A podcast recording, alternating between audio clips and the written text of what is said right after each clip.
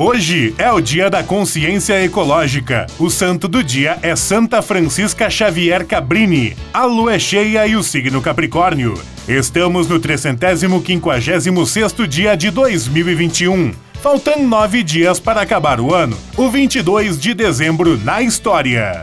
Em 1761 é criado o Ministério da Fazenda do Brasil.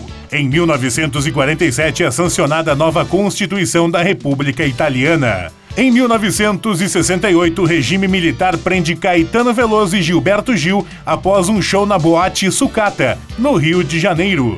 Em 1988, o ecologista brasileiro Chico Mendes é assassinado.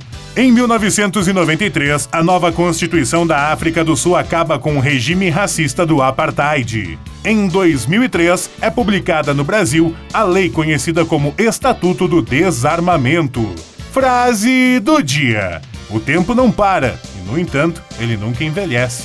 Caetano Veloso.